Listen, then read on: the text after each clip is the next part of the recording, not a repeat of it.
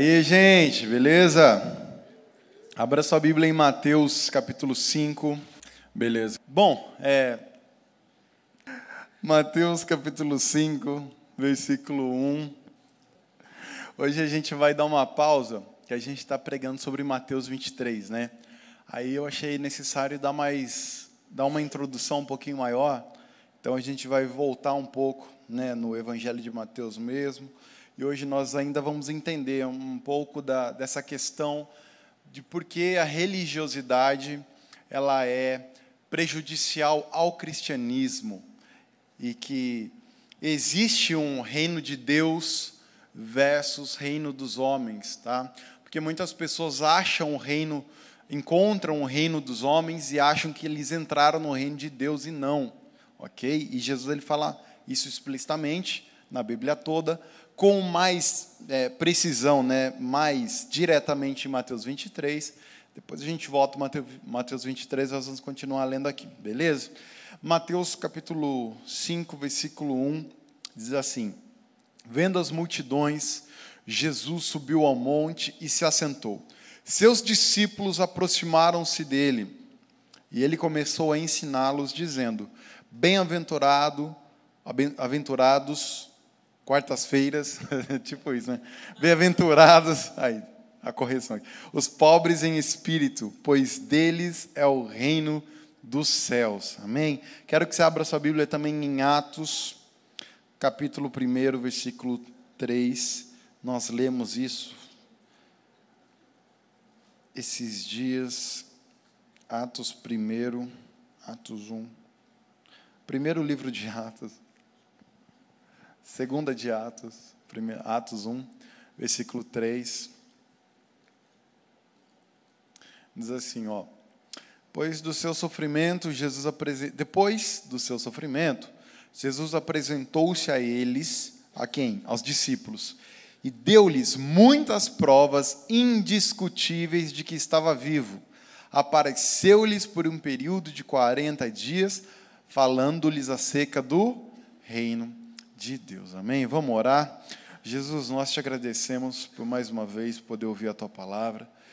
Nós pedimos que o Senhor traduza as escrituras para nós, Pai. Nós somos nós somos ignorantes, nós não sabemos nada e nós dependemos do teu Espírito Santo para pensar de acordo com as escrituras. Nós pedimos que cada pessoa aqui seja tocada de uma forma especial, individual pela tua palavra, Deus, em nome do teu filho Jesus, eu te peço. Amém. Pessoal, é o seguinte, né? Primeiro discurso de Jesus, primeiro discurso público de Jesus é esse texto de Mateus, é o famoso Sermão do Monte. Primeira vez que Jesus apareceu para pregar. O mais interessante é que aqui é uma representação, né? Jesus ele sobe ao monte para dar as regras do reino de Deus, mais ou menos explicar a constituição do reino. E ele começa a falar: bem-aventurados pobres de espírito, bem-aventurado isso, bem-aventurado aquilo.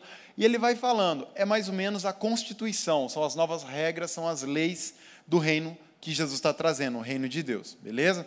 E é, tem até uma comparação, porque Mateus era um judeu e ele estava escrevendo para judeus, né, para o público judeu. Então ele vai usar algumas palavras que nós não encontramos nos outros evangelhos, né? Por exemplo, reino dos céus, ele só fala reino dos céus porque reino de Deus, a palavra Deus ia gerar um certo desconforto no judeu que é tão preocupado em guardar o nome de Deus. Então, você vai ver Marcos falando reino de Deus, você vai ver Lucas, você vai ver João, você vai ver em Atos, você vai ver, mas reino dos céus é só em Mateus, exatamente para respeitar é, essa sensibilidade que o povo judeu tem de, de, se falar o nome de Deus. Né? Tanto é que eles protegeram tanto o nome de Deus que a pronúncia se perdeu. Né? A gente fala Yahvé, Javé, Jeová, mas na verdade a pronúncia ela se perdeu. ok? Aí, Mateus, ele faz uma comparação. Assim como Moisés ele sobe no monte para receber a lei e passar para o povo, Jesus sobe no monte como um segundo Moisés, ou um Moisés melhorado, e, e apresenta a nova lei a constituição do reino, que está em Mateus 5, 6 e 7. É a mensagem, é o discurso mais importante que, que existe. Cristãos falam isso, que se toda a cultura do mundo, todo o conhecimento, não cristãos falam isso, né? Toda a cultura do mundo houvesse perdido, só aquilo que está em Mateus 5, 6 e 7 Então, de tudo, todos os livros, todo o conhecimento, tudo que a gente tem, se perdesse, a humanidade conseguiria sobreviver, e, e o universo estaria aí, não ia ter guerra, não ia ter nada, exatamente porque o livro de Mateus, no capítulo 6, 5, 6 e 7, estaria conservado. Ok? Tamanha importância desse livro. Então, Jesus, primeira coisa que ele começa falando, ele começa a falar sobre os pobres de espírito, que deles pertencem o reino de Deus. Então Jesus está falando de um reino. Na primeira mensagem, Atos capítulo 1, versículo 3, que nós lemos, Jesus ele está no último discurso, na última pregação dele. E o que que ele está falando? Primeiro, é interessante que Jesus está comendo nesse momento, tá? Jesus, a gente ama Jesus, né? Jesus comendo com a galera, pregando, pá, é coisa tão, tão, tão humana. Ele está sentado com os discípulos e ele está comendo e falando do reino de Deus. O cara acaba de ressuscitar, tem as experiências mais loucas do mundo, curou um monte de gente, multiplicou pão, andou na água. Ele resolve ignorar tudo isso e pregar o reino de Deus. Ou seja, para Jesus, falar do reino de Deus é mais importante contar milagre. Falar do reino de Deus é mais importante que contar quantas pessoas ele multiplicou pão. Falar do reino de Deus é mais importante de contar a própria ressurreição dele, porque a ressurreição testifica que o reino é verdadeiro. Então Jesus ele ressuscita e mostra que o reino de Deus está acima da morte. Amém? Amém. Então Jesus na primeira mensagem ele está falando do reino. Durante o ministério dele aqui na terra, falando do reino o tempo inteiro. Jesus vai fazer uma parábola, ele vai explicar de uma maneira mais fácil. Ele fala assim: o reino de Deus é semelhante a isso. O reino de Deus. E ele fica só falando do reino de Deus. Né? A Bíblia vai falar sobre religião apenas em Tiago, capítulo 1, versículo 26 e 27, e não é o contexto que a gente entende hoje. Queria que você abrisse sua Bíblia em Tiago, capítulo 1, Tiago 1, 26 e 27. A palavra religião, como nós conhecemos,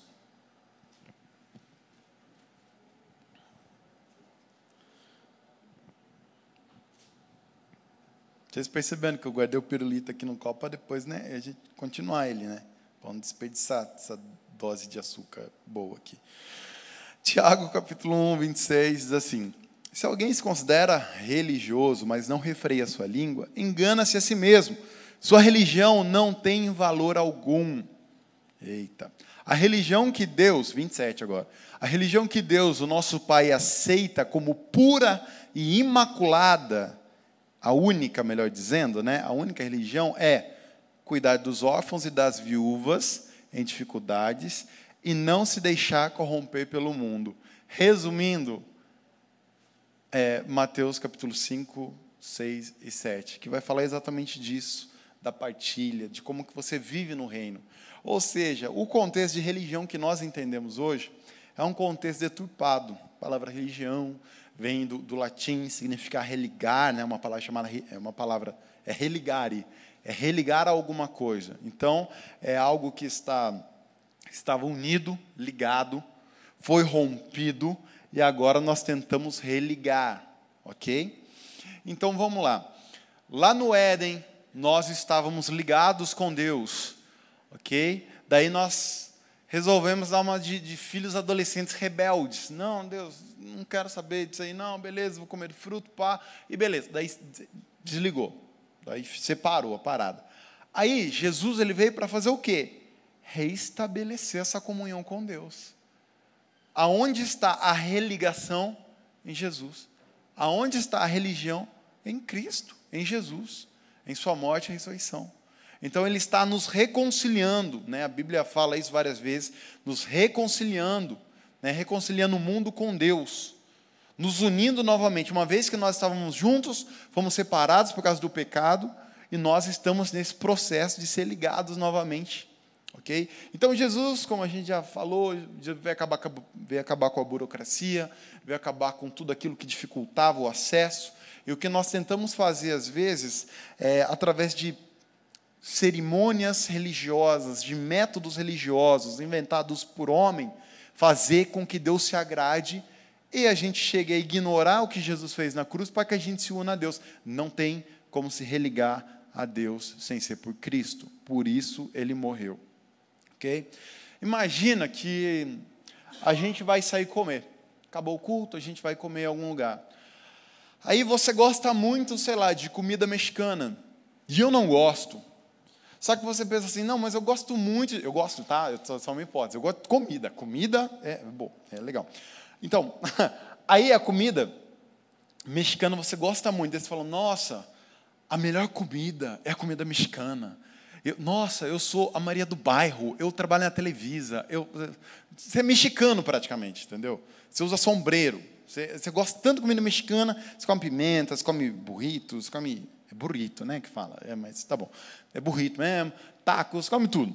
Aí a gente vai comer, daí você fala assim, nó, pastor, vamos fazer o seguinte, hoje nós vamos comer num lugar e você vai gostar, é o, é o melhor restaurante de comida mexicana que existe aqui, e você vai amar. Eu falo assim, peraí, mano.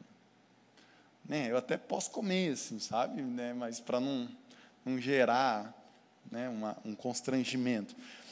Mas sabe qual seria melhor? A gente perguntar assim, né? Ou imagina que você vai receber uma pessoa que você gosta muito na sua casa, né? E daí você vai perguntar assim: você gosta de comer o quê? Né? O que você gosta de comer? Senão você vai fazer um, um negócio louco lá, a pessoa come e morre porque ela é alérgica a alguma coisa, né? Então isso não é bom. Então você vai assim, pedir lá um cardápio para a pessoa. Você gosta de comer o quê? Você é alérgico ao quê? Você faz meio que um exame médico assim mesmo para convidar a pessoa para ir para sua casa. Né? Senão você fica com fama de convidar os outros para comer, a pessoa morre nessa casa. Não é legal ter essa fama de matar as pessoas com a janta. Tá? Aí, sei lá, enfim. Se bem que a Bíblia fala se a gente comer alguma coisa mortífera, né? Não vai acontecer nada. E tá aí a prova que eu já tomei de dole na vida, mano, e estou vivo. Porque dole, mano, aquilo ali, a gente não, não tem noção do que, que tem ali, não. Tá? Mas, enfim. Aí, você vai pedir um cardápio para a pessoa para saber o que, que a pessoa gosta. Cara, a religião, é tentar fazer Deus comer, forçar Deus comer uma coisa que ele não gosta. A Bíblia é o cardápio. O que Deus gosta está aqui. A gente vai convidar Deus para comer, tá a Bíblia aqui. A gente vai ver aqui. Oh, Deus gosta que eu adore desse jeito. Deus gosta que eu viva desse jeito. O que, que eu posso melhorar? Está aqui, gente. Está aqui. Esse é o nosso cardápio. E a religião, ela tenta empurrar, né? Fazer a gente faz sacrifícios, a gente pode, sei lá, fazer coisas que a gente, o nosso corpo pode até sangrar e Deus não se agradar daquilo. E isso acontece muito, ok? Agora, quero que você abra sua Bíblia no texto mais importante né, de hoje, Mateus 16.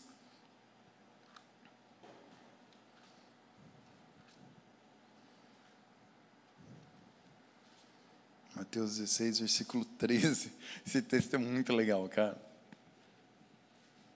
Gente, Pedro, ele é muito demais. Quando você procura Mateus 16, eu vou. Né? Beleza.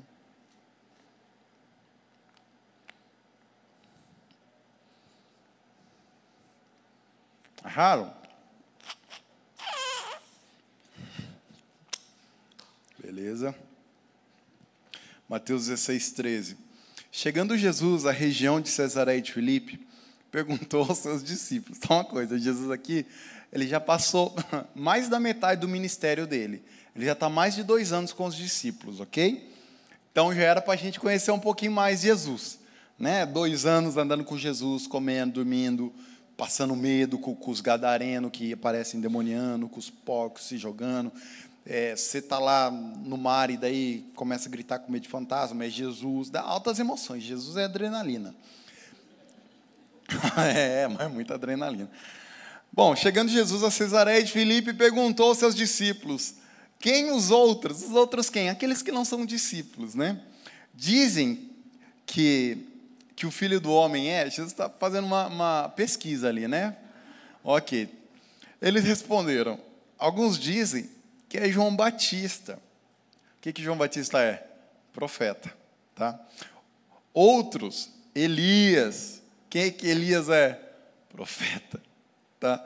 E outros, Jeremias. Gente, o que, que Jeremias é? Profeta. Os outros, ou, ou um dos apóstolos, ou um dos profetas. O que, que os um dos profetas são? Profetas. Né? e vocês? Perguntou ele. Quem vocês dizem que eu sou? Né? Simão Pedro respondeu: Tu és o Cristo, Filho do Deus. Ele falou, gente, você é o Cristo, Filho do Deus vivo. Jesus ficou feliz, cara. E Pedrão, antes de tomar uma pedrada, que ele, é, Pedro, assim, ele acerta uma erra três, cara. É, é muito bom ler a Bíblia, que dá até uma paz para a gente, que a gente erra demais também. Nesse Pedrão foi aceito, nós, né? Que bom, é tão bom, né? Quando você vê uma pessoa que é pior que você e aceita por Deus. Pior assim, né? É, mais ou menos. Tá, e ele diz assim no versículo 17: Jesus respondeu: Feliz é você, Simão, filho de Jonas, porque isto não lhe foi revelado por carne ou sangue, ou seja, isso não é natural. As pessoas, pelo conhecimento, elas não chegam a essa conclusão. É isso que Jesus está dizendo. Mas, porque meu Pai que estás nos céus te. te, te opa, por quê? Porque mas meu pai que estás no céu te revelou. Olha que coisa legal. Pedrão sentiu o espiritualzão da parada, entendeu? Aí ele está conversando com a galera. Ai, meu Deus. E ele vai e nega Jesus ainda, né? Três vezes. Depois, não, depois ele fala assim: não, porque é, eu tenho que ir para Jerusalém para morrer. Gente, é o mesmo diálogo. Pedro assim: você não vai, não. Jesus assim: para trás de mim, Satanás. Gente, é na mesma conversa. Ele é o cara mais espiritual do grupo e Jesus está expulsando o demônio dele. É na mesma conversa. Tem noção do que é isso? Esse Pedrão é bipolar, velho. Sei não. Mas é o seguinte: Jesus ele chegou assim: vamos fazer uma, um inquérito aqui, vamos fazer uma pergunta, vamos fazer uma pesquisa. O pessoal está falando o que sobre mim? Né? Falando que o Senhor é profeta. Ah, é? Você, profeta. Você está falando, profeta, do profeta. Oi, gente, aqui que é a coisa mais louca e por que, que Pedrão foi elogiado. Nós temos religiões formadas por profetas. Ok? Budismo, um profeta muito sábio, Buda. Profeta. Entendeu? Uma voz profética. Confúcio, profeta. Nós vamos ver todas as religiões. Maomé, profeta. Entendeu? Quantos profetas estão encabeçando religiões? Aí chega Pedrão e fala assim: Você está diferente. Você é o Cristo, Filho de Deus vivo. Ele está falando assim: Você é o Rei ungido. Rei tem o quê? Reino. Filho de um Deus eterno, ou seja, o seu reino, além de ser além de você não ser um profeta e ter um reino, o seu reino está acima do reino dos homens, porque você é filho de Deus, você está acima, seu reino veio do céu, não é algo criado pela humanidade. Daí Jesus fica feliz. Fala assim, cara, muito bom, legal. O problema do mundo hoje é que a gente está trazendo pessoas para a igreja, trazendo para um reino dos homens, trazendo para um reino dessa terra. E o reino dessa terra é o reino dos homens. E esse reino dos homens é um reino fake, é falso. O pior de tudo, gente, o pior de tudo é o tanto de peso que a religião traz sobre as pessoas. Sabe? A gente atende. Ô, oh, gente, eu vou trazer o top 10 dos e-mails que eu recebo. assim. Pessoas assim, totalmente atormentadas. A maioria é questão sexual. A maioria é questão sexual. Atormentadas, com uma culpa, com peso, com uma tristeza. Uma pessoa que tem medo de Deus, que acha que quando ela peca, ela não pode abrir a Bíblia para ler e não pode orar. Ela está numa pressão, ela está presa de um jeito. Você fala assim, gente do céu, o pessoal não entendeu. Não é, pausa, Adriel, vamos dar uma explicação aqui. Não significa que Deus te, porque Deus te perdoa, você vai viver fazendo o que você quiser, ok?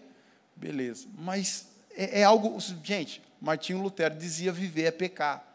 Se você está respirando, você está pecando, sabendo ou não, intencionalmente ou não. A gente depende da graça de Deus e a religião ela só oferece culpa. E sabe o que é mais interessante da pessoa religiosa? Ela começa a ter um estilo de vida, ela começa a ter um estilo de vida que é assim, ou ela vai, ela segue os preceitos, porque ela pensa assim: se eu fizer isso, se eu fizer isso, se eu fizer isso, se eu fizer isso, se eu fizer isso, Deus vai me amar.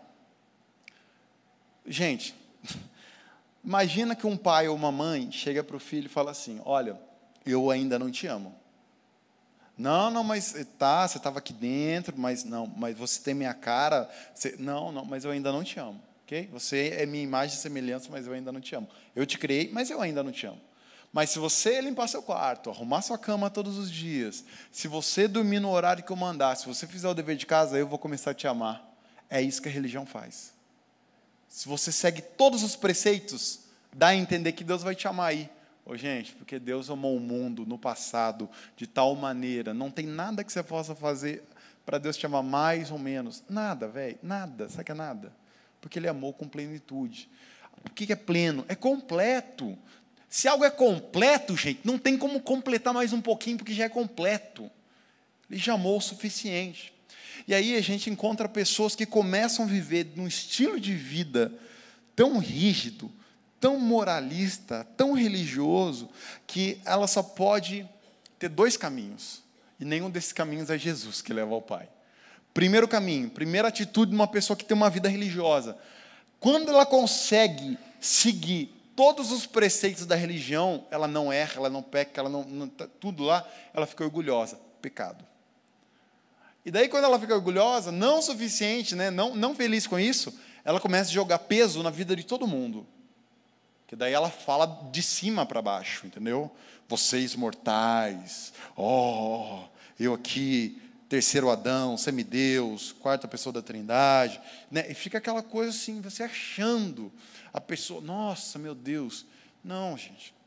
Ou a pessoa ela vai por orgulho, ou quando ela tenta seguir os preceitos de uma regra, como que tem que ser, como é que tem que entrar no padrão, entrar na forma que a religião estipula para a pessoa, a pessoa ela vai entrar na, na depressão, gente. Ela vai se sentir triste porque ela não conseguiu atingir os objetivos. E ela vai sentir a pessoa mais culpada da face da terra. Ela vai sentir a pior pecado. Uma coisa é você saber que você é e ficar feliz com a graça de Deus, né? Outra coisa é você ser coberto de culpa e de pecado e, de obrigações e de ritos e de cerimônias e não cumprir e você começar a ficar triste por causa disso. Ai, te, gente, ai, oh, eu tenho tanta história de religiosidade. Eu parece que eu tenho um imã assim de religiosidade. Se tiver mil pessoas, o religioso vai me ver, vai vir, vir assim atrás de mim. Ó. Eu, eu bêbado, bêbado e religioso e ateu. Eu tenho imã para essas três coisas.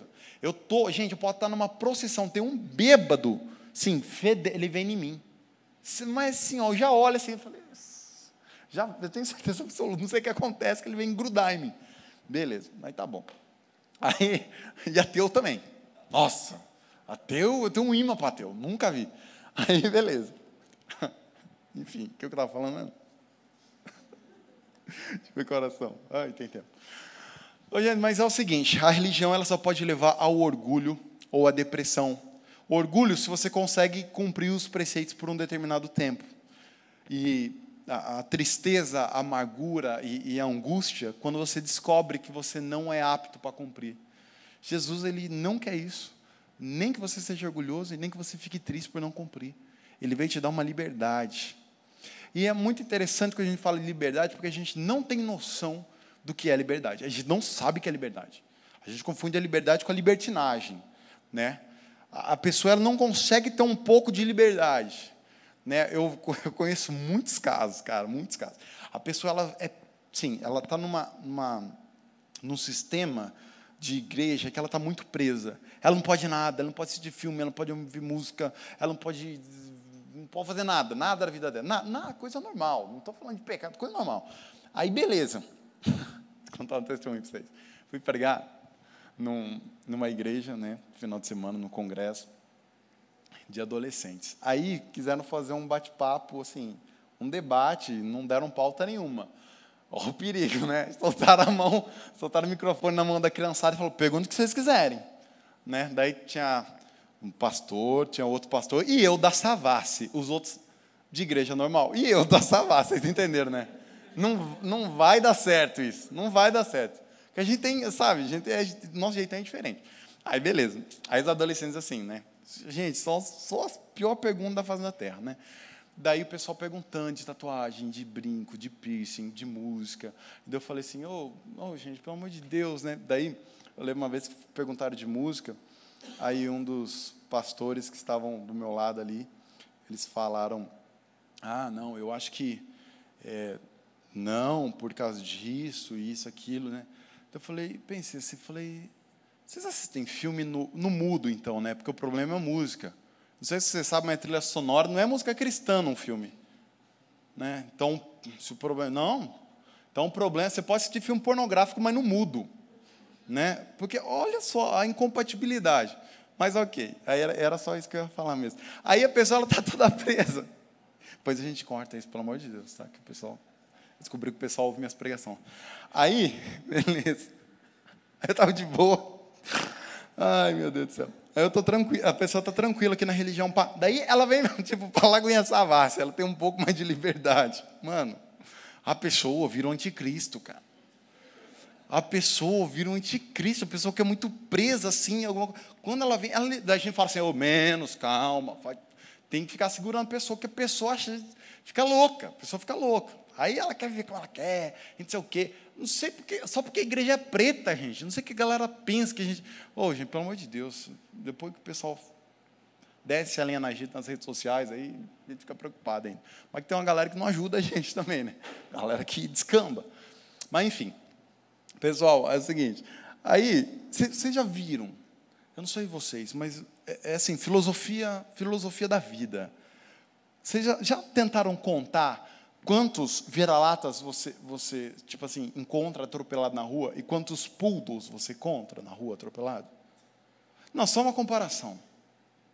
Só uma comparação. Porque o vira-lata, mano, ele pá, tem maior cintura, né? Maior, maior jeitão, ele se vira, ele mó de boa. Você sabe que vira-lata chega pro mendigo assim, mano. O cara nem sabe que o cara é mendigo e pai.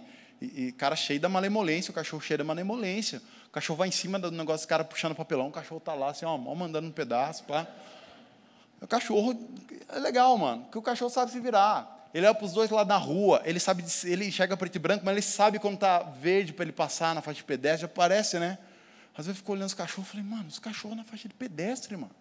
Como é que pode? Se a gente atropela ainda, a gente, a gente é culpado, porque ele está na faixa de pedestre, né? Agora, pô, gente, ou um cachorro, qualquer cachorro preso dentro de casa, quando você solta, assim, dez cachorros que escapam, assim, onze morrem.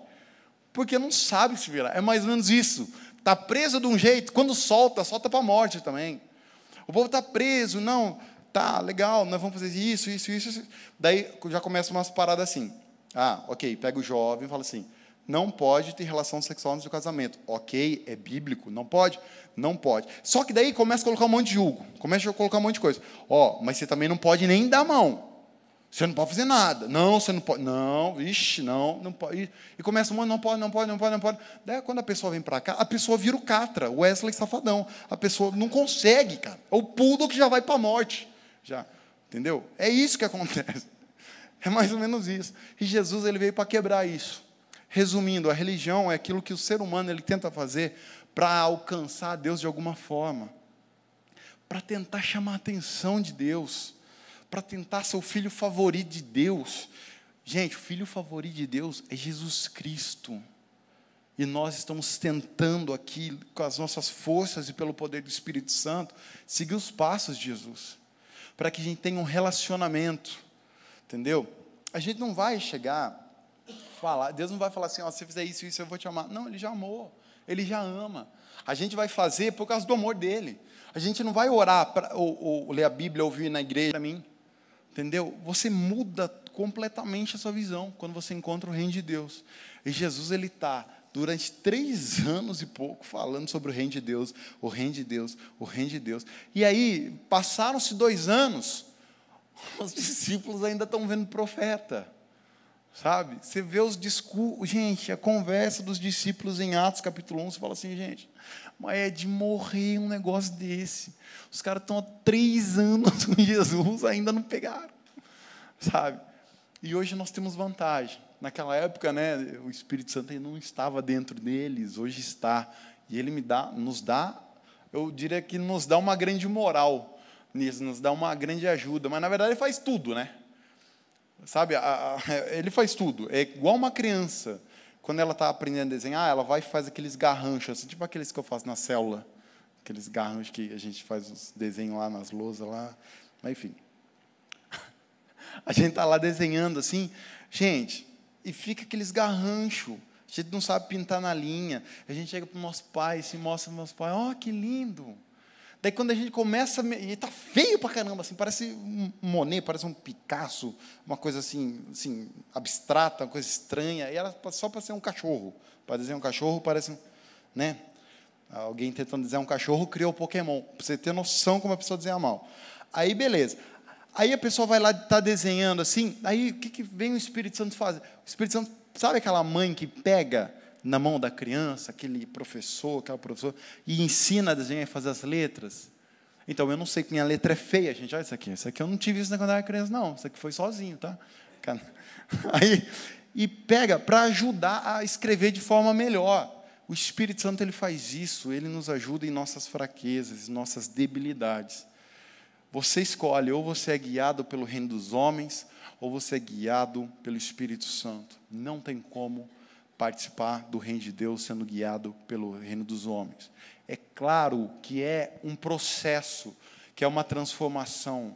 Eu não quero que tipo assim as pessoas saiam daqui já com aquele, quer dizer, na verdade eu quero, mas eu sei, sendo realista, que as pessoas elas vão ter um processo aprender a não ser a não viver numa religiosidade, de fazer as coisas para conquistar. Gente, parece chover no molhado, parece que a gente está falando que todo mundo sabe, porque a igreja é preta, que tem uma luz, que tem... Olha que foto louca, mano. Agora que eu vi isso aqui, ficou bom, né? Top. Eu aqui, mó empolgadão pregando. Achei legal, mano. Doido. Mas, enfim. É... A foto é legal mesmo, né? Espera aí. Calma aí, calma aí. Ah, então, mas é, é isso aí, gente. Fique em pé.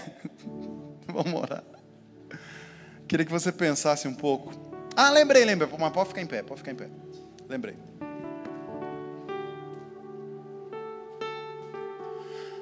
Parece que a gente, não, todo mundo sabe disso, isso é o básico do básico do básico, mas, gente, a gente precisa entender isso antes de continuar na, em Mateus 23, na, na nossa série de mensagens. É, porque pô, a gente é descolado, a gente tem galera com tatuagem aqui, a gente é louco, pá, não sei o que, a gente tem uma liberdade. É, a gente entende muito bem que aquilo que contamina é aquilo que sai, não aquilo que entra, enfim, por aí vai, beleza. Mas é que a gente ainda tem essa tendência. Eu falo por mim, gente, pensa uma pessoa tão religiosa, mas tão religiosa. Você tem noção? Vou contar um, uma, uns Hadug que eu tomei de Jesus, né? Eu lembro quando eu logo que eu me converti, orar é bom, orar é de Deus, é legal, orem, tá? Aí eu tava orando, acordava todo dia, três horas da manhã, e orava uma hora na madrugada. Eu tava me sentindo super saiyajin crente, mano. Pá, eu tava me sentindo assim, outra pessoa. Nossa, gente, eu me achava o, o rei de, de, tudo. Aí, beleza, teve um dia, tava quase finalizando uma semana, e eu comecei a orar assim, tava de joelho, daí eu orava, eu olhava assim no relógio, tipo assim, 3h40. Eu já orava de novo, já fechava o olho. Eu olhava assim, eu orava mais uns 20 minutos. A hora que eu olhava assim, era 3h41. Tinha passado um minuto daqueles 40 que eu estava orando ali. Né? Então, aí você vai eu, e não passava a hora, cara. Não tá passando. Eu fui, olhei, cantei uma música longa, fiquei cantando, cantando, que a gente, a gente faz isso, né? Fica cantando, cantando, cantando, cantando. Daí a gente ora assim. Ai, 3h50 da manhã. Daí você vai lá, ora, ora, ora, ora, fala, Deus abençoa. Começa a inventar a oração que não existe, sabe? Daí você olha assim, 3, olhar 3h55 da Eu ia, cantava mais uma música, eu olhava. 3h58, deu orando, abençoando de novo, todo mundo já tinha abençoado, já está todo mundo abençoado, sei o quê, porque o propósito era ficar uma hora, entendeu? Era uma hora, aquela coisa rígida, assim, ok? Aí, a hora que eu olhei assim, né? Daí eu olhando, orando, já olhando, o relógio virou, amém. Em nome de Jesus, amém. Na hora que eu fui deitar, o Espírito Santo falou: se for para orar assim, você não ora nunca mais.